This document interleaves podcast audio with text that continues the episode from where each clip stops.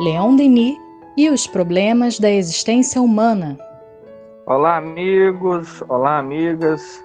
É uma alegria novamente estarmos juntos através do Espiritismo.net para mais um podcast Leon Denis e os problemas da existência humana. Eu sou Tiago Barbosa. E eu sou Jailton Pinheiro, muito feliz em estar aqui mais uma vez com vocês. E eu sou o Vitor Nogueira, estamos juntos. Muito bem, amigos, muito bem. Sem dúvida nenhuma, é uma alegria estarmos novamente conectados através do pensamento de Leon Denis.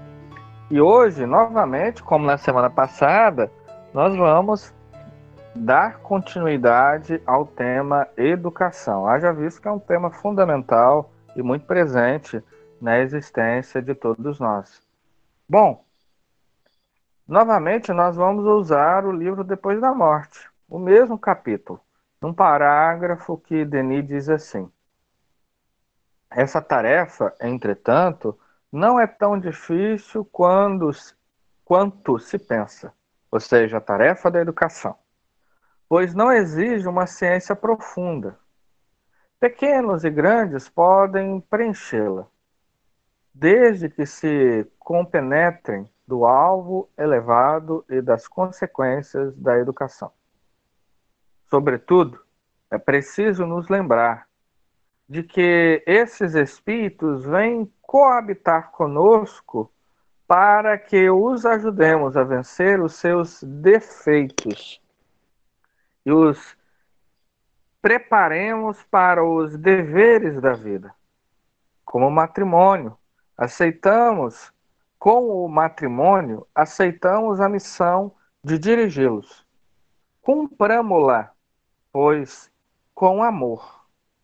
Mas com amor isento de fraqueza, porque a, afe a afeição demasiada está cheia de perigos.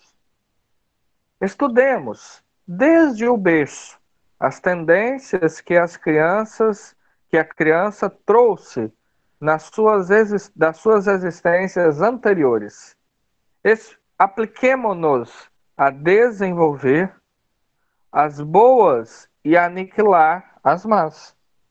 Não lhes devemos dar muitas alegrias, pois é necessário habituá-la desde logo à desilusão para que possa compreender que a vida terrestre é árdua e que não deve constar, contar senão consigo mesma, com seu trabalho, único meio de obter sua dignidade, sua independência. Não tentemos desviar dela a ação das leis eternas. Há obstáculos no caminho de cada um de nós.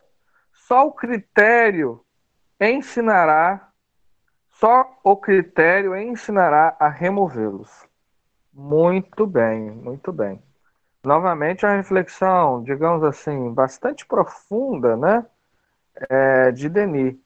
E agora ele está nos dando, digamos assim, alguns, é, algumas dicas mais práticas para a educação. Mas é, é preciso compreender que a educação, como nós dissemos no podcast passado, eu acho que é importante salientar isso, né, que a edu... É, quando nós estamos olhando para o educando, nós não estamos olhando para um livro com páginas em branco, onde os pais irão, os pais e a sociedade, a escola, irá imprimir os caracteres esperados, desejáveis. Não. Se formos a obra de Platão, A República, ele vai dizer que a educação, né, ou seja, edulcere, né, do grego edulcere, é tirar de dentro. O que, que vem a ser esse tirar de dentro? É porque há duas questões aí importantes. Primeiro, que o ser ele já é, caminhou, peregrinou por várias reencarnações. Portanto, Já há várias páginas aí que estão escritas, impressas, né? Outro elemento fundamental de se pensar em espiritismo na educação é que, e assim também Platão acreditava, é que nós já temos na nossa consciência mais profunda, conforme Allan Kardec mesmo vai reconhecer na questão 621, todos os elementos em estado de germe para a nossa perfeição. Então, qual é o papel do educador? Primeiro, analisar as tendências, ou melhor dizendo, as más tendências, aquilo que não é virtuoso, e tentar transformar isso em virtude. Segundo ponto, é estimular, é tentar extrair da consciência mais profunda, Calderaro, lá na obra No Mundo Maior, de André Luiz, ele vai chamar de superconsciente. Né? É tentar extrair dali os elementos que estão em estado de germe, de perfeição, ou seja, de virtude. Portanto, o que, que nós estamos querendo dizer com, com isso? É que nós já temos em nós a virtude do amor, da caridade, do perdão, da indulgência, da benevolência. Nós temos ali. Então, a vida e o próprio educador, ou seja, o agente, aquele que vai, vai, vai intermediar a relação entre o ser que está em formação e a sociedade, ele vai estimular, portanto, é, é essas grandes virtudes que todos nós já temos em estado de germe, né? E, é, enfim, eu acho que podemos ficar por aqui. Tem muita coisa no texto de Denis, mas é, sigamos. E nessas orientações que Leon Denis vem oferecer para nós, ele pede que a gente não ofereça somente os prazeres para os nossos filhos, né? para os nossos educandos que eles precisam também aprender a lidar com a dor, com a frustração, com o sofrimento. E eu vou confessar a vocês, meus amigos, que talvez essa de todas essas orientações o que tenha me chamado mais atenção tenha sido essa, porque nós somos pais de primeira viagem e nossa filha tem vai fazer seis meses agora, né?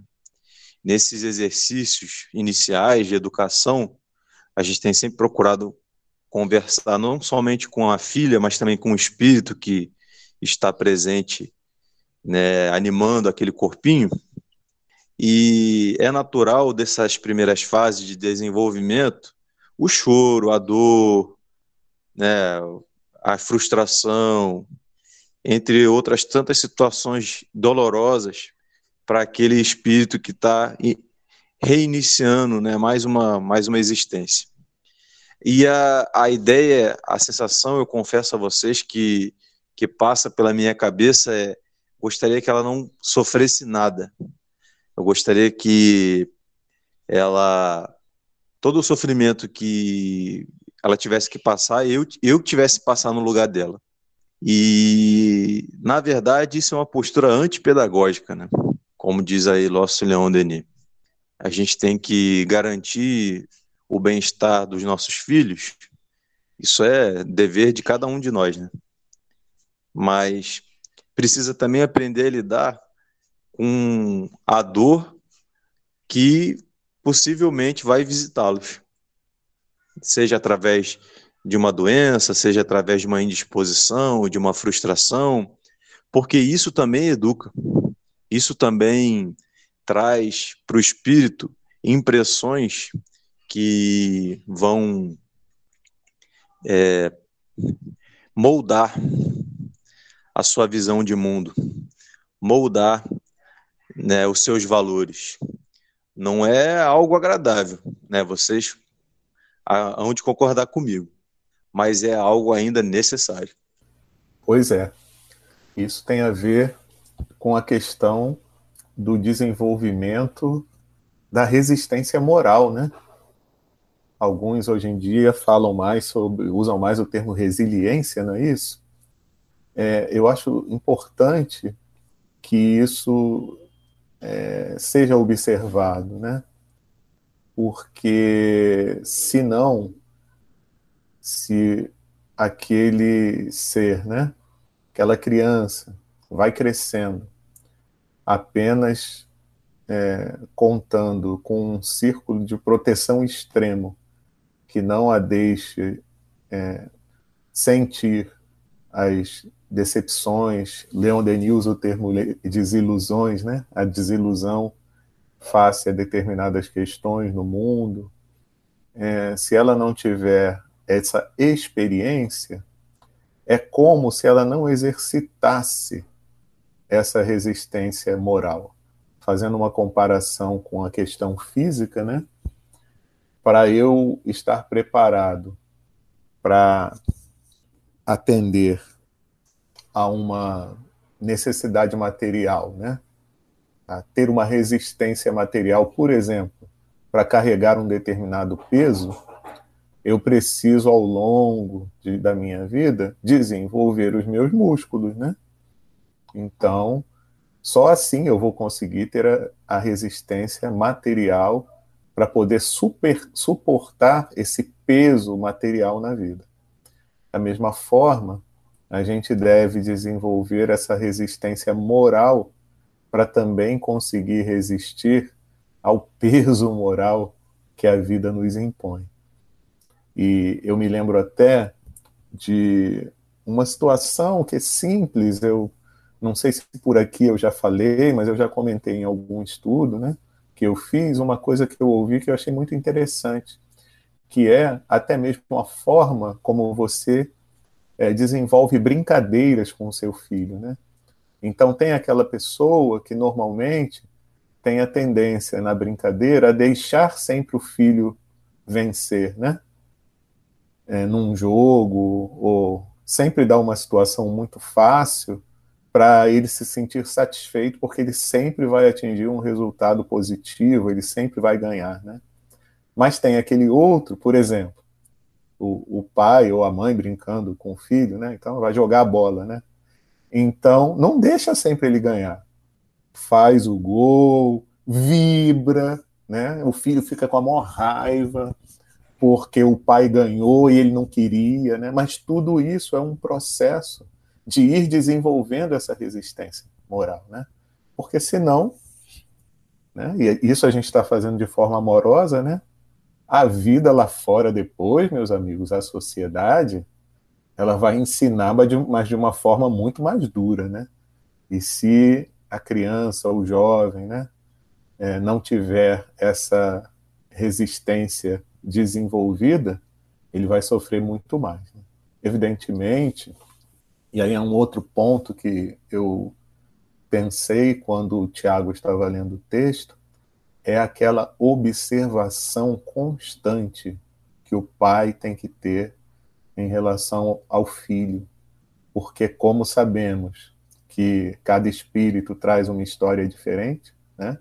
Então já se desenvolveu é, em aspectos diversos, né? Questões de virtudes, questões intelectuais, né?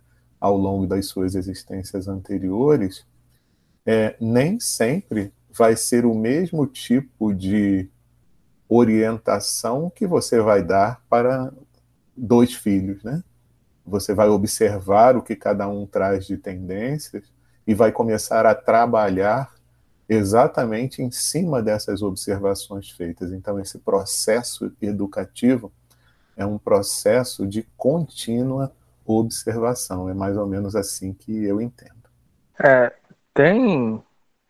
Eu gostaria de, de voltar nesse ponto aí que tanto já já quanto o Vitor comentaram, né? Que é da frustração, a desilusão, né? É, nós tivemos uma geração onde a formação era feita de maneira muito dura, né? Às vezes até mesmo violenta aquela ideia de castigo, de punição, que o ser tem que sempre ser subjugado, né, como um, cavalo que tem que ser habilmente adestrado e por vezes é, se utiliza do chicote da espora, digamos assim. Né? Uma geração seguinte, frustrada com essa relação de afeto, um afeto que é dado via violência, ou seja, você dizer assim, eu tô te batendo, mas eu tô te batendo porque eu gosto de você. Né? A geração seguinte, frustrada com isso, porque os efeitos não se, se fez sentir, ao contrário, a gente tem uma geração que não raras vezes tem problemas, com, é, dificuldades para entender as suas próprias emoções, porque é, na geração que ela foi formada era aquela geração engole o choro, ó, você não pode ficar rindo nesse momento, você não pode chorar nesse momento, né? É, as emoções não era um rio fluido, né? Era um rio que era represado. Então a geração seguinte fez o quê? Ah, então meu filho não vai ter isso. Ele vai ser, né, nós vamos, digamos assim, vamos afrouxar o processo. Então, pode ser tudo. Pode ser tudo. E nesse processo de buscar sempre dar aos nossos filhos o contentamento, o prazer, o gozo, como já já muito bem lembrou, a vida ela é completamente diferente. a vida ela é feita, vamos combinar, de muito mais frustrações do que momentos de felicidade. Não que os momentos de felicidade não existam, existem e é preciso que se valorize isso. Mas a vida é um convite, né, a, a, a imersão na nossa consciência que não raras vezes é feito via dor, via sofrimento. Então a gente encontra um quadro onde os jovens, em determinado momento, não sabem lidar com essa frustração. Quando eles saem do lar, que se transformou numa redoma, numa bolha, o que vai acontecer? Ele fica impactado porque ele não encontra elementos na sua formação para lidar com essas frustrações. E aí nós temos processos muito difíceis no campo da saúde mental. E até mesmo em tentativas de suicídio. Nós vemos muitos jovens que às vezes se mutilam. Então, qual é o problema aí? Qual é a, questão? Será que então é, é só novamente voltar àquela geração em que educava-se através né, da violência, da dor? Não.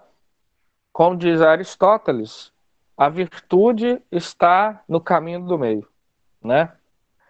É saber amar, mas entender que o amor ele não retira do processo educativo a frustração. Então, dentro da formação do ser, a gente buscar entender o sofrimento dele, ser empático com ele, mas não tentar que ele não sofra. Percebe que é diferente? Ah, eu vou fazer o dever para o meu filho para ele sair bem. Não, então não é ele que vai sair bem. Tirou uma nota ruim. É, meu filho, eu entendo. É, não é bom tirar uma nota ruim, mas você tem que pensar as razões disso aí.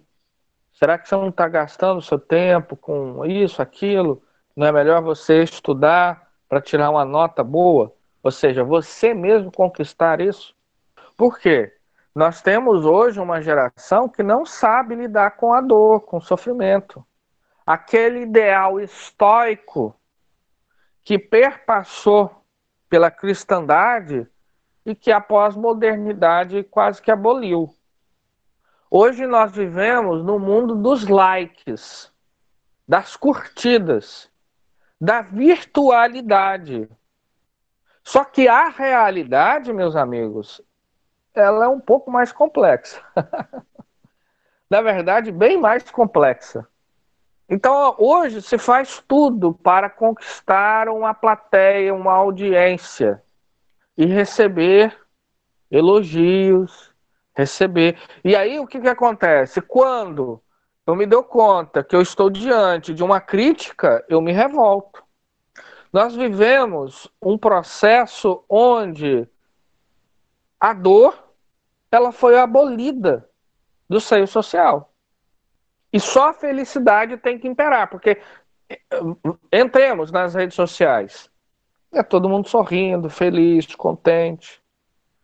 E aí nós criamos uma noção, uma noção profundamente superficial, epidêmica daquilo que vem a ser felicidade. Então a educação com o amor é educação que também ela é uma educação empática, ou seja, ela, ela entende a experiência da dor do outro, mas ela não tira a dor do outro. Num primeiro momento, isso pode parecer assim muito é, violento até mesmo, mas não, ao contrário, porque a vida é isso, meus amigos. Não, não há vida completamente feliz. A vida é um processo de sofrimento, de dor. Agora, claro que a gente está falando, não é nada de masoquismo. Na verdade, é, é realismo. Né? Ou seja, entender que é essa experiência. E a educação, como ela tem que formar o ser para a vida, logo a gente tem que formá-lo também para essas experiências. Como diz aqui Denis, há obstáculos no caminho de cada um de nós. Só o critério ensinará a removê-los, ou seja, só essa ideia de que a vida tem sofrimento, tem dor, tem os obstáculos, tem as dificuldades. Então a gente forma com esse critério o ser, os nossos filhos, os nossos educandos, que eles vão conseguir superar. Porque senão, diante do primeiro obstáculo, o que, que se pensa? Nossa, eu não consigo, é impossível. Gente, que dificuldade é essa?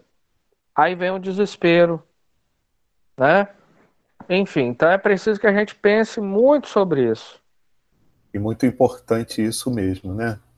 Eu estava até pensando aqui nisso que Leon Denis escreve e que está sendo o motivo das nossas reflexões, que como a pedagogia divina funciona de forma perfeita e não podia ser de maneira diferente, né? Porque quando a pedagogia divina percebe que está faltando no espírito experiências que vão funcionar como esses obstáculos, mas que vão, após serem superados, fazer com que ele cresça espiritualmente, ele desloca esse espírito, né, a cada reencarnação, para ter essas experiências necessárias ao seu crescimento, né? E a reflexão que me veio foi a seguinte, né?